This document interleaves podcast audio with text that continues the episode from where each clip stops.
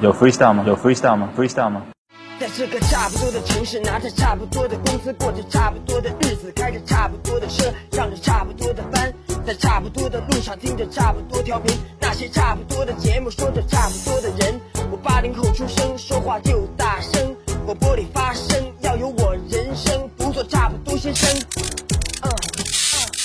FM 八八九，你的财富 Radio，午后加点料。欢迎回来，午后加点料，我是海鹏。再来说件暖心的事儿。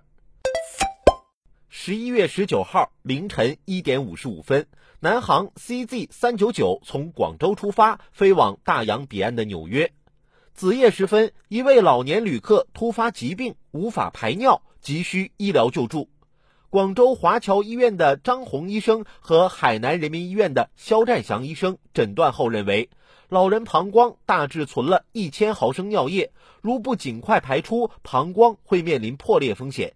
但由于飞机上设备有限，仪器使用受限，正当大家一筹莫展之时，两名医生自制穿刺吸尿装置，为老人进行穿刺排尿。张红医生在三十七分钟的时间内，不间断地为老人吸出尿液，吐到杯子中，使老人转危为安。飞机落地后，记者问张红，在这样危急的情况下，是如何毫不犹豫做到为老人亲口吸尿的？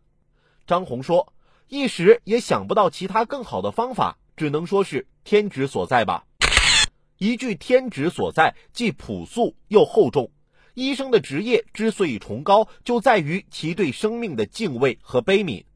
事实上，今天的社会环境复杂多变，个人享乐主义盛行，很多人只想舒舒服服的工作，对待工作差不多就行了。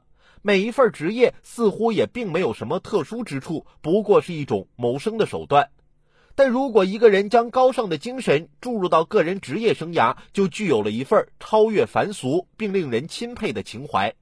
如张红医生一样，职业就是天职，在危急关头忘我奉献，有创造性的发挥，使生命得以延续。他超越了平凡，超越了血缘亲情，为人所不为，能人所不能。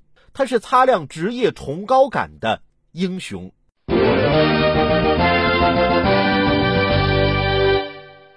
我有一个学医的南方朋友，最近到北方来学习培训，这不是多年未见吗？我和几个朋友就约他出来聚聚，问他来北方这几个月有什么体会。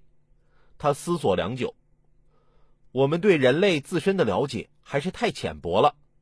我们听到这句话，立马正襟危坐，静待高论。只见他慢条斯理地说：“如果不是去了北方的澡堂子，我永远都不会知道我身上可以搓出这么多泥来。”